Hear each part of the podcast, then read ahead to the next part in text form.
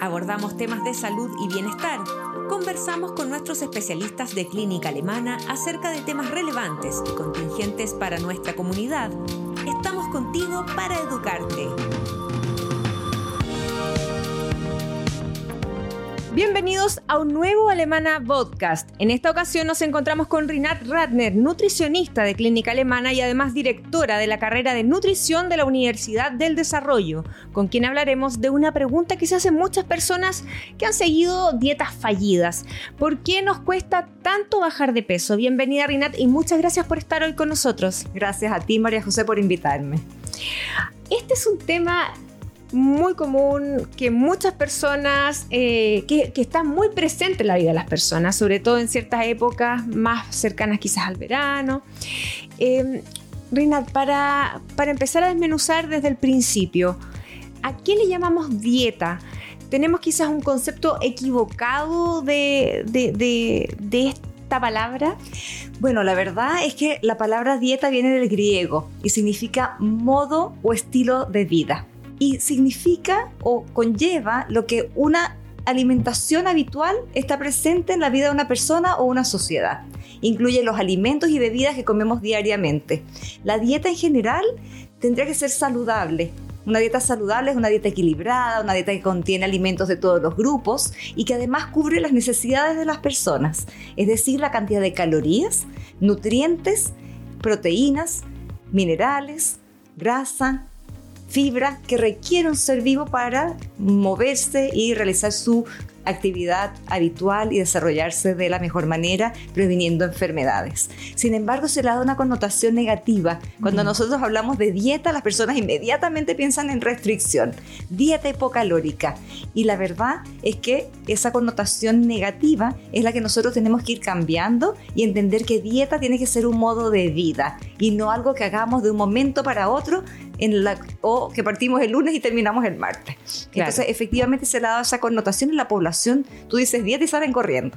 Entonces, qué bueno que tengamos este espacio para aclarar cuál sería la mejor manera entonces de tener una alimentación saludable a lo largo de la vida.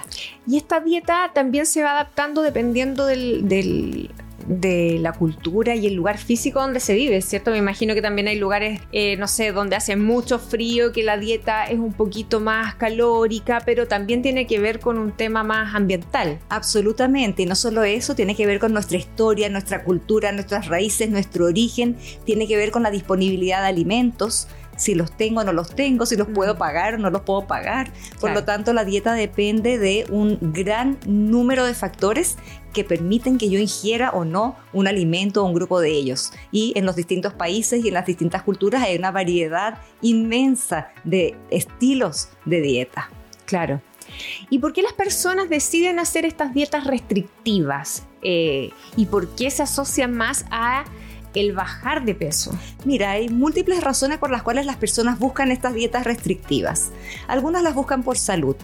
Me salió la presión arterial elevada, mm. entonces el doctor me dijo que tengo que adelgazar, por lo tanto para bajar la presión o para regular la glicemia, las personas siguen una dieta restrictiva con el objetivo de buscar una mejor salud. Hay otras personas que hacen dietas porque tienen exceso de peso, no se sienten cómodas con este peso, van al doctor o al nutricionista o a los profesionales de la salud y les dicen que tienen que bajar de peso y sienten esa presión o ese estigma por conseguir un peso menor, un peso más aceptado dentro de la norma. Mm. Hay personas que internamente siguen estándares de belleza, lo que nos ponen en las redes sociales, lo que nos ponen en el televisor, que ya se ve tan poco, pero en los programas, en mm. no sé, el, el, internet, y buscan un estándar de belleza bastante inalcanzable, por cierto, para eh, lograr un cuerpo perfecto y se someten a dietas y a dietas muy extremas. A veces hacen dietas porque se van a casar y quieren entrar en un vestido. Entonces la decisión de hacer o no una dieta hipocalórica es tan variada como números de personas existen en el planeta. Entonces tenemos personas de todos los pesos y de todos los estados nutricionales que hacen dietas para adelgazar, lo cual es preocupante. Y más allá de la motivación que se tenga para eh, hacer una dieta u otra o la más restrictiva, o la alimentación más saludable. Em, ¿Cuáles son los tipos de dietas más seguidas por los pacientes? Mira, en líneas generales, hoy día está muy de moda el ayuno intermitente, mm. la dieta keto, que hay tiendas, hay una venta tremenda de, de alimentos eh, bajos en carbohidratos y altos en grasa. Eh, básicamente esas son las dos que más llegan a mi consulta. Hay otras dietas que tienen que ver con restricción de ciertos alimentos vinculados a ciertos valores y creencias, como son las dietas vegetarianas. Mm. También tengo un incremento importante en la consulta de pacientes que hacen dietas, pero básicamente por esta otra razón. Pero las dietas de moda que siguen los pacientes, que van más allá de estas dos que te mencioné, tienen que ver con esas dietas mágicas que ofrecen pérdidas rápidas de peso en poco tiempo.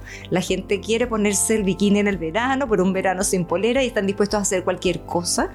Y eso es preocupante.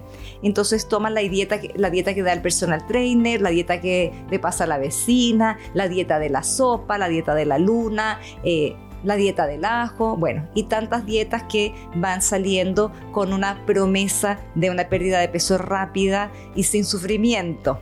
Y la verdad es que esas dietas nos hacen tener hambre y tener hambre no sostenible en el tiempo. Por lo tanto, las hacemos por un rato, simplemente rompemos esa dieta y comemos de manera bastante eh, desaforada, por decirlo de alguna manera, porque cuando yo restringo un alimento, finalmente se produce un atracón o unas ganas muy importantes de consumirlo, porque lo que es prohibido es lo que más nosotros queremos eh, obtener.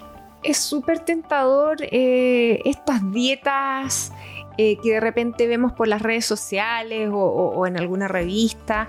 Es muy tentador seguirlas porque prometen resultados muy buenos para nosotros o que eh, sumado muy poco ejercicio, muy poca actividad física, dan resultados muy óptimos o justamente lo que estamos buscando.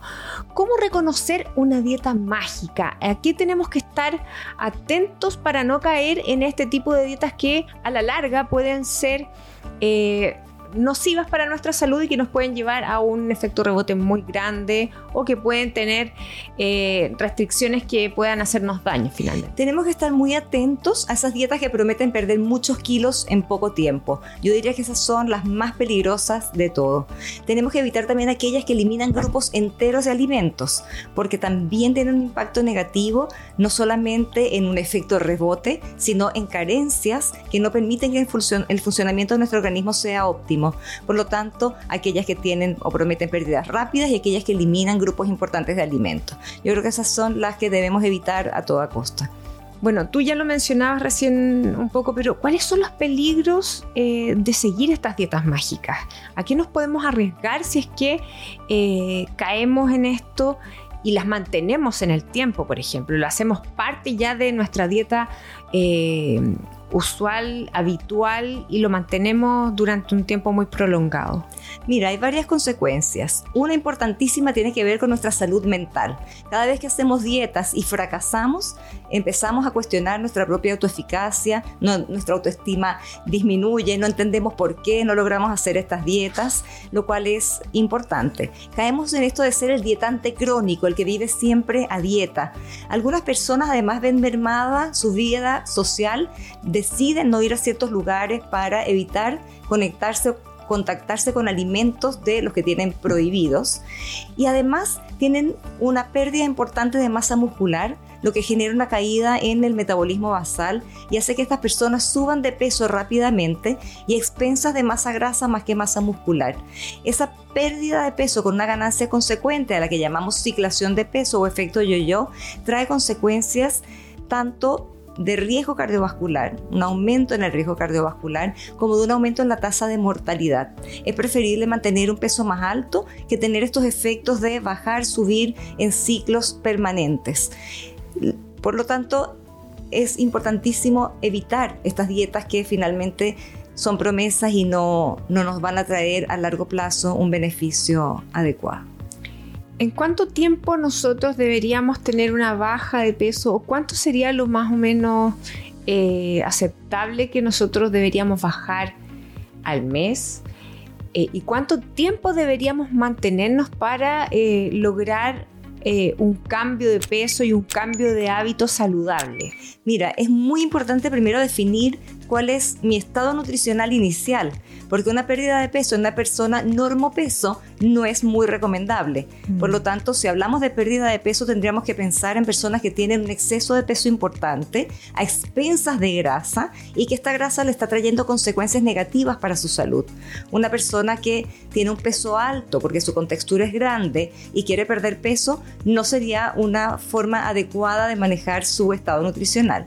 Una persona que ya tiene complicaciones en su salud, por supuesto debe hacer algo para, para bajar de peso, ojalá supervisado y guiado por un profesional de la salud. Y se recomienda no una, una pérdida no mayor a 2 kilos, eh, un kilo por semana, es decir, 4 kilos por mes es ya una meta muy alta. Hablamos entre 2 y 4 kilos de pérdida en personas con exceso de peso.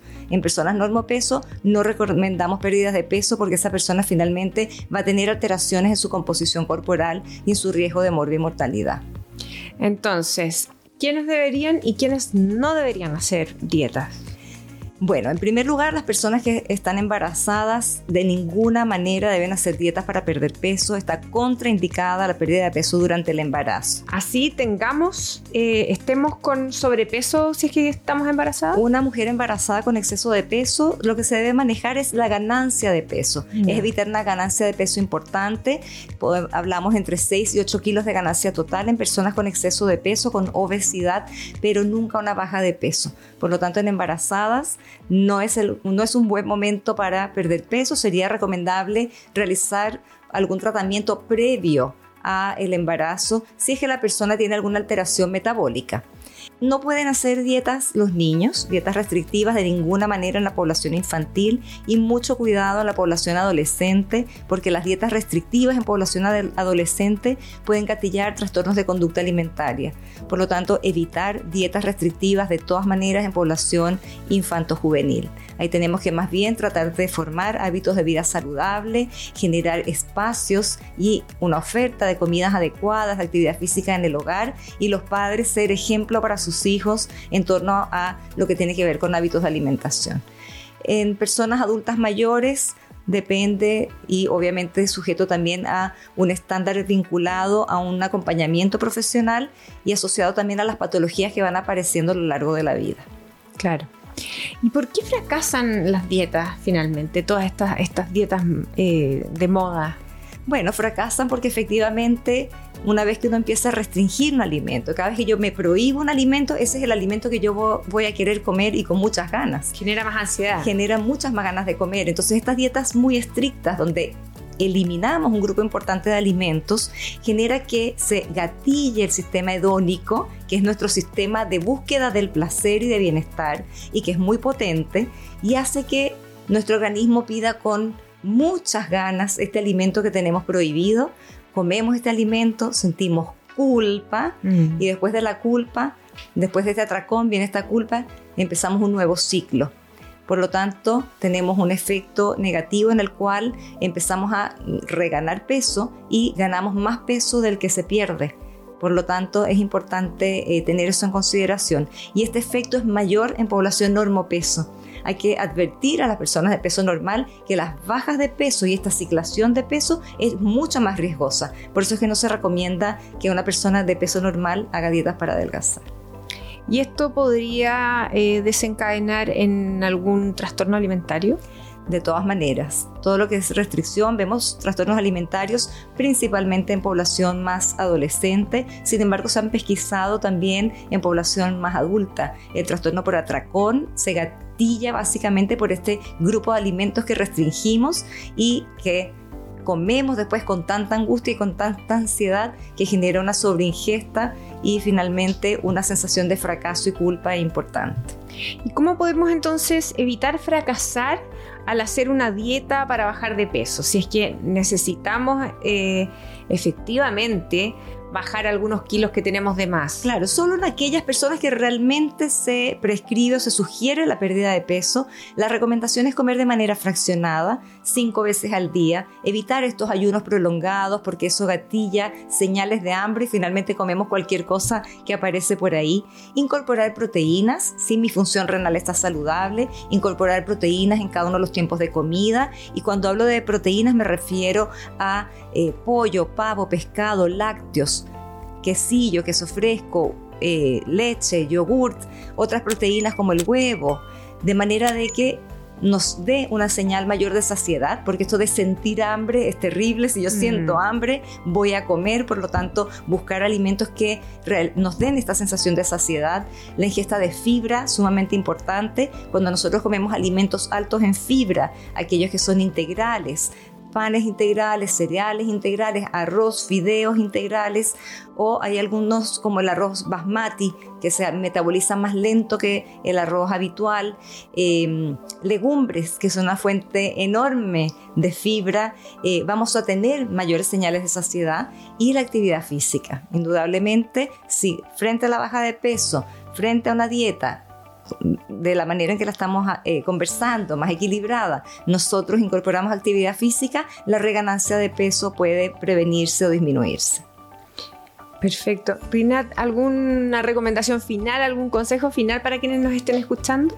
Bueno, el consejo más importante es evitar buscar patrones o estándares de belleza que nos venden y nos muestran en las redes sociales, en las páginas web, esas metas imposibles que nos pone la sociedad, sino más bien buscar un patrón y un estilo de vida saludable y que nos dé bienestar, que nos haga sentir bien con nosotros mismos, favorecer la salud mental, favorecer la ingesta de líquido, la actividad física y la selección de alimentos saludable, variada y sin hacer restricciones severas o extremas de ningún alimento. Evitar esta dicotomía de sí o no, todo o nada, porque finalmente gatilla a trastornos de, en nuestro vínculo con el alimento. Claro. Y tener 4 o 5 kilos, ¿es necesario hacer una dieta tan restrictiva o no es necesario? ¿O eso ya se considera más normopeso? Es que 4 o 5 kilos depende de quién. Nosotros tenemos Mm. que verificar. eh, a- a Depende de la altura. Claro, depende del estado nutricional, pero una persona que subió un par de kilos o que tiene un aumento de peso asociado por la- a- la- al avance de la vida, digamos, en la menopausia. Tengo muchas pacientes que consultan porque suben dos o tres kilos vinculado a cambios hormonales. Son parte de la evolución natural de nuestro cuerpo y en ese sentido el comer de manera saludable, sistemáticamente como un estilo de vida, adherir a patrones como la dieta mediterránea, por ejemplo, que tienen la base la alimentación en familia, que tienen la base la actividad física, la ingesta de agua, el uso de aceite de oliva, son patrones alimentarios que sí debiésemos seguir, no como una dieta, sino como un patrón, como un estilo de vida que podamos mantener a lo largo del tiempo. Perfecto, Rinat. Muchas gracias por tu tiempo y por conversar de este tema con nosotros. Gracias a ustedes por invitarme. Por nuestra parte nos despedimos y les recordamos activar las notificaciones y compartir este contenido entre sus contactos, familiares o quienes crean que esta información sea de su interés. Hasta una próxima ocasión y nos encontramos en un nuevo Alemana Podcast.